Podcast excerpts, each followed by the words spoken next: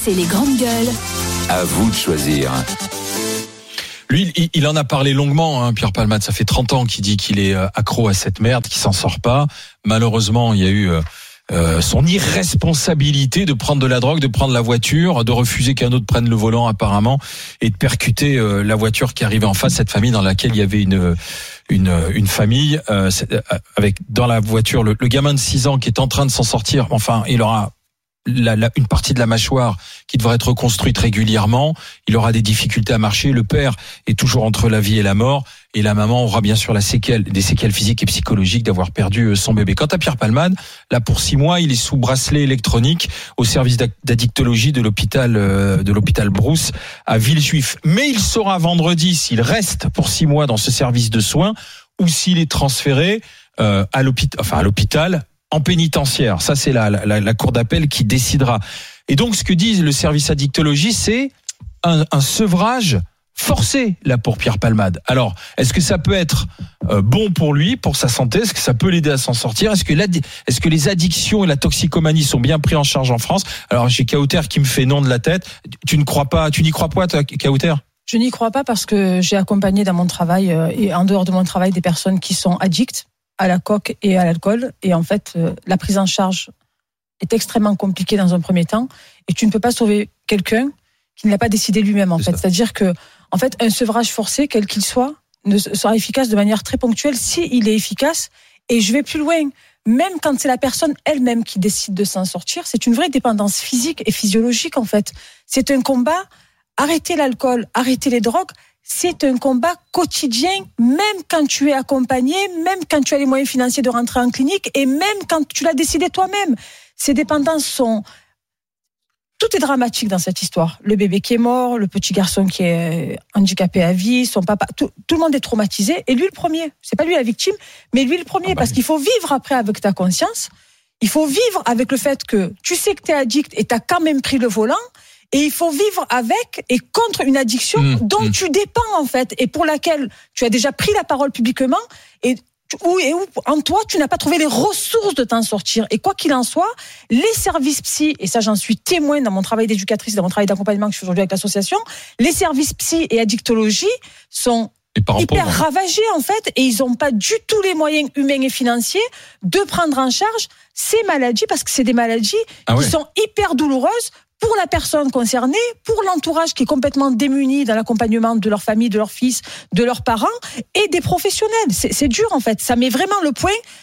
Le seul point positif, c'est que ça met le point sur un énorme problème de santé publique et de sécurité publique.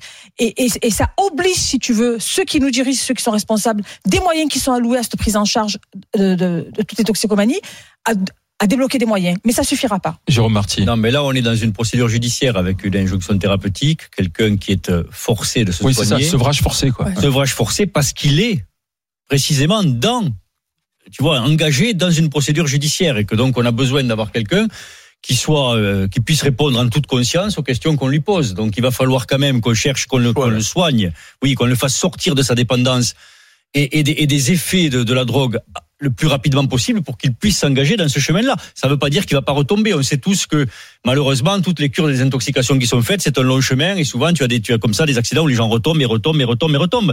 Mais lui, on peut légitimement penser que étant en tort euh, de ce qu'il a commis, bah, de toute façon, il va, il va, il va payer. C'est la société qui se rembourse en commençant à euh, le faire rentrer dans cette injonction thérapeutique. Ça veut dire quoi? Ça veut dire que il est à l'hôpital là avec un bracelet électronique, obligé de suivre les soins. S'il enfreint cela, s'il refuse les soins qu'on lui porte, ben à ce moment-là, il va en tôle, quoi, puisque c'est exactement comme si dans s'enlevait le bracelet le, le bracelet euh, électronique qu'il a qu'il C'est a. un euh, bracelet thérapeutique. Voilà, c'est un bracelet thérapeutique. Mais quand, C'est quand ça, on c'est dit la en même chose. sevrage forcé, ça veut dire, bon, bien sûr, ça veut dire Bah, c'est qu'il ça, ne- c'est- Ouais, mais c'est une ça veut dire qu'il n'a plus, il n'a plus ses- sa cam, comme on dit. Mais voilà, mais il y a la substitution, il est médical, il est imagine- soigné. Imagine au point où il en est. Enfin, j'en sais rien. Je connais pas le, le- le- le- je connais pas. Pierre Palman ni le dossier, mais on peut supposer que si on lui arrêtait là, ex abrupto, la prise de, de drogue sans produit de substitution, on va le rendre plus malade qu'autre chose, avec un risque, avec un risque même. Oui, bien Voilà, sûr, avec un risque létal. Donc il faut le prendre en charge de la meilleure façon possible. Et pour le prendre en charge de la meilleure façon possible, la seule façon là, c'est une injonction thérapeutique avec une équipe médicale qui est autour de lui et où on le force à soigner, quoi. Didier Giraud.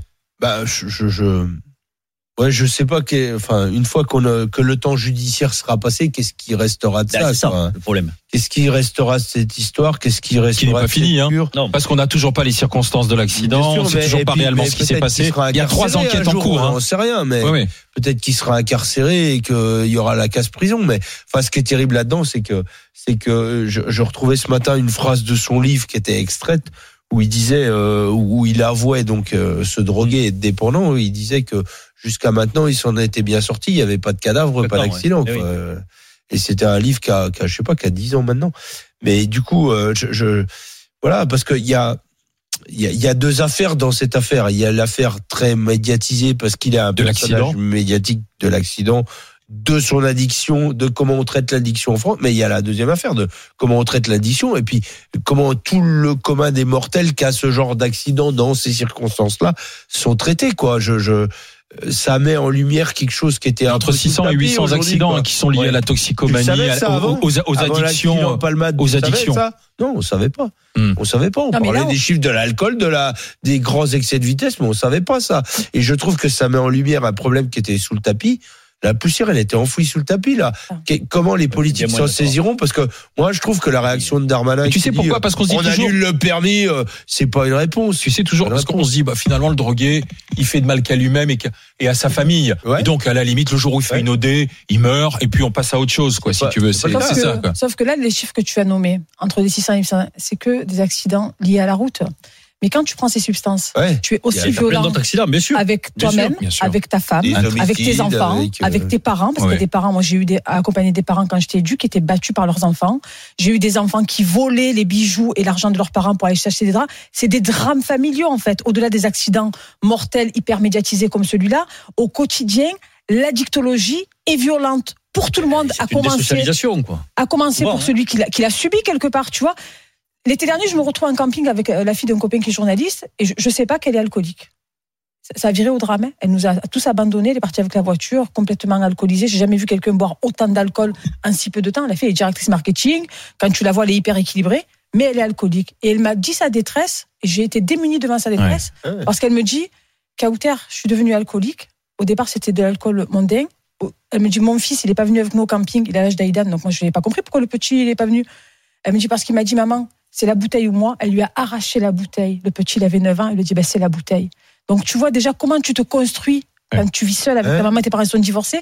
Et elle me dit, mais Kauter, quand je vais faire mes courses, il y a de l'alcool partout. Elle me dit, je peux pas y échapper. Elle me dit, je suis sollicitée partout. Elle me dit, je suis arrivée à faire mes courses sur Internet pour plus aller dans les magasins. Ouais, parce que c'est une a drogue qui est permise, oui, qui est autorisée. Tu vois, donc il Et n'y a pas que Palma les dans son milieu il en avait partout tout le temps Mais- il avait tous les codes réseaux hyper dur l'argent quand il y a une etc dépendance, parce que c'est une dépendance physiologique aussi. C'est Et hyper coup- dur d'y résister, tu vois. du coup, il se passe quoi après un sevrage forcé, quoi? Parce que c'est c'est un peu ça l'histoire là, Euh, parce que Bah, il- le sevrage, tu l'as dit quoi, pour qu'il réussisse, il faut qu'il soit voulu Volonté, plutôt que forcé. Et derrière un, un sevrage forcé, il se passe quoi? T'as déjà si vu pas ces l'accom- affaires là et Si t'as pas l'accompagnement derrière, il rechute. Ouais. Imagine que là, on, on fait son sevrage. Bon, le, le- la justice passe. Il va en tôle. Mais tu peux être sûr qu'en tôle, il retombe.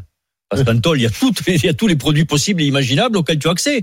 Et, et- et avec la détresse que tu as quand tu es emprisonné, ben, tu vas chercher à t'évader dans des Eh ben, substances. pour le Attends, coup, je suis pas témoin- d'accord. Moi, j'ai accompagné ben, Gabriel, que je salue, Oui. qui est en cure, un, un SDF qui s'était retrouvé en. Un mec qui est extrêmement cultivé. En fait, je suis déstabilisée que ce type de gars se Mm. retrouve à la rue par les accidents de la vie. Et il est tombé dans l'alcool.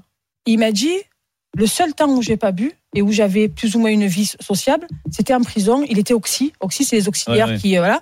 Et il me dit j'étais encadré. Parce qu'il faut aller la chercher, euh, tu vois, c'est pas comme quand Ah tu vas oui. faire tes courses. Et pour le coup, il m'a dit, peut-être qu'il faut que je rentre en prison parce que les cures que je fais ne sont pas efficaces à l'hôpital, parce que vu qu'il est SDF, il rentre, il sort, etc. Et il me dit, peut-être qu'il faut que je rentre en prison, que je fasse une connerie, parce que c'est le seul endroit où j'ai pu me sevrer. nous sommes grave. avec Oui, mais sauf Karine que, sauf que juste, sauf que Palmade, qu'on a un tu l'as- tu en as témoignage. parlé, Palmade, il va être marqué à vie. ah oui avec, avec, si tu veux, une espèce de, de, de, de, de, de péché originel qui va le suivre toute sa vie, et donc il va chercher à s'échapper de ça, quoi. Et quand Oui, t'es déjà, et quand t'as eu so- l'addiction déjà auparavant, soit c'est l'issue soit c'est peut soit c'est l'issue hein. fatale oui. soit tu continues dans l'addiction et tu plonges et tu plonges encore plus c'est Karine qui va en parler avec nous bonjour Karine Il est pas Bonjour. Oui, bonjour les gueules. Bienvenue Karine de, de Haute-Savoie. Alors euh, du coup on apprend qu'il est en sevrage forcé. Pierre Palmade au pavillon d'addictologie depuis ce week-end, depuis samedi. Oui. Ça vous fait réagir, ça vous touche personnellement Karine? Oui, alors ça me touche personnellement parce que déjà c'est quelqu'un que j'ai rencontré il y a déjà une quinzaine d'années euh, dans certains établissements parisiens. Euh, Quoi comme établissement Des boîtes de nuit, des choses comme ça, euh, c'est ça Oui, euh, bar, boîte de nuit, euh, dans le marais. Enfin bon, je ne donnerai pas de nom. Euh, et, euh, et en fait, euh, j'ai pu partager avec lui euh, pas mal de choses parce qu'en fait, à, à chaque fois avant ses spectacles et tout, il allait toujours dans une salle de sport. Et en fait, on avait le même coach sportif. Et en fait, on avait le même problème, c'est qu'on était euh, tous les deux. euh, alors lui, c'est drogue, alcool. Euh, moi, ça c'est alcool.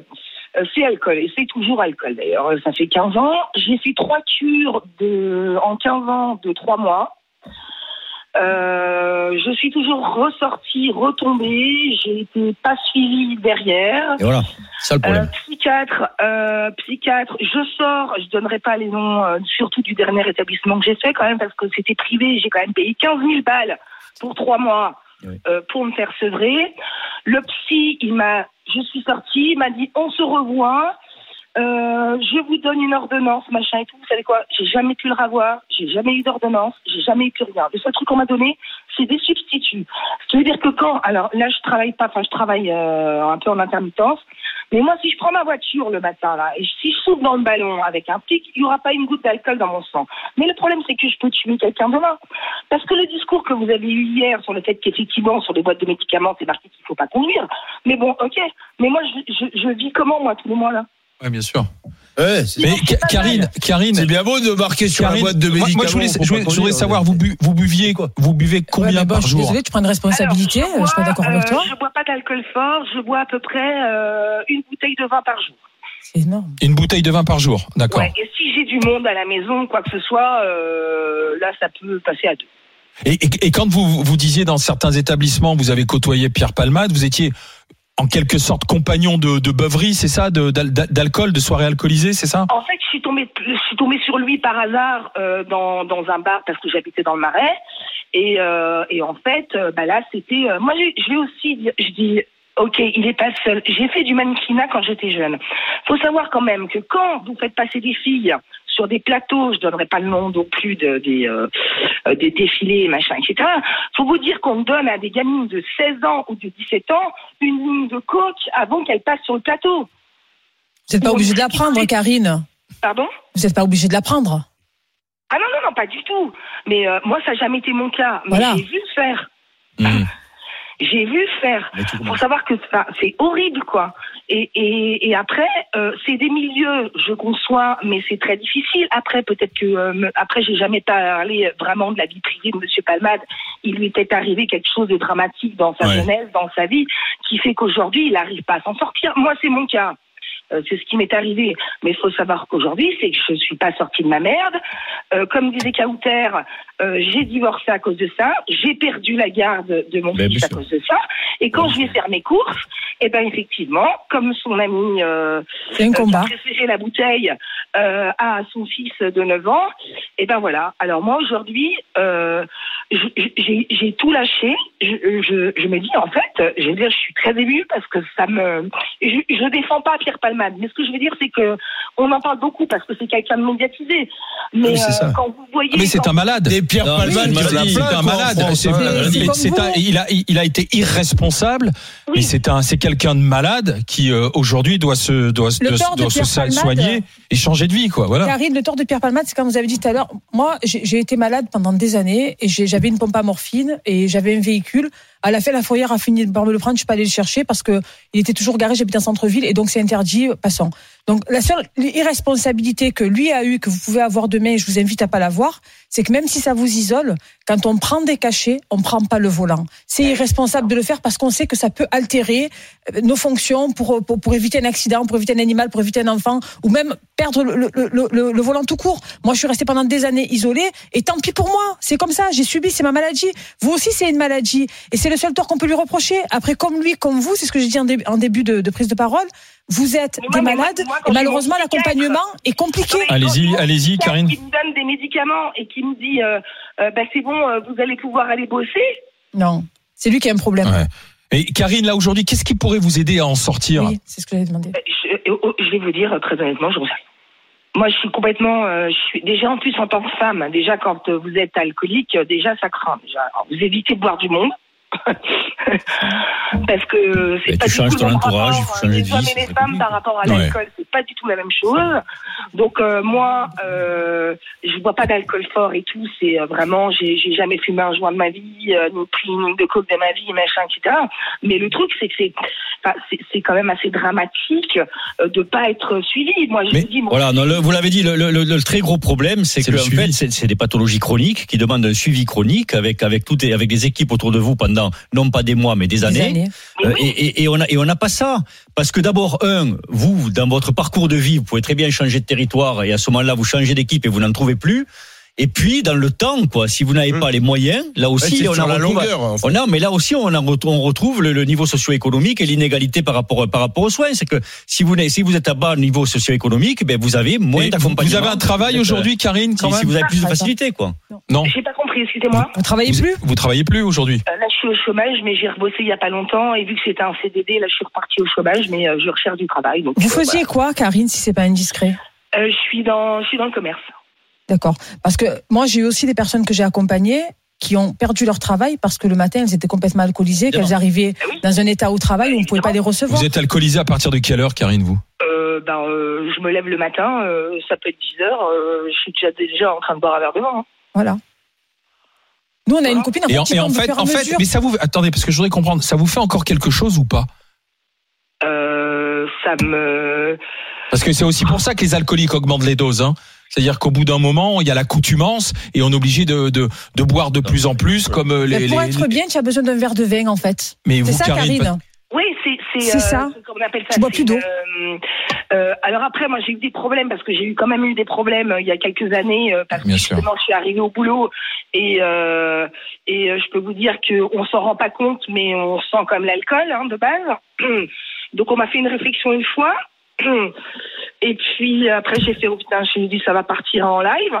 et ben c'est parti en live en fait je me suis fait virer. Voilà ça moi c'était Oui. clair. Écoutez, Karine, tout ce qu'on peut. Merci déjà d'en avoir parlé je- euh, ouais. euh, en toute Ouais, merci, franchise avec nous. et Euh, juste pour dire pour Monsieur Palmade, ces six mois là, effectivement, s'il va en prison, que disait le docteur, euh, il trouvera tout le matos pour pour se défoncer. Hein.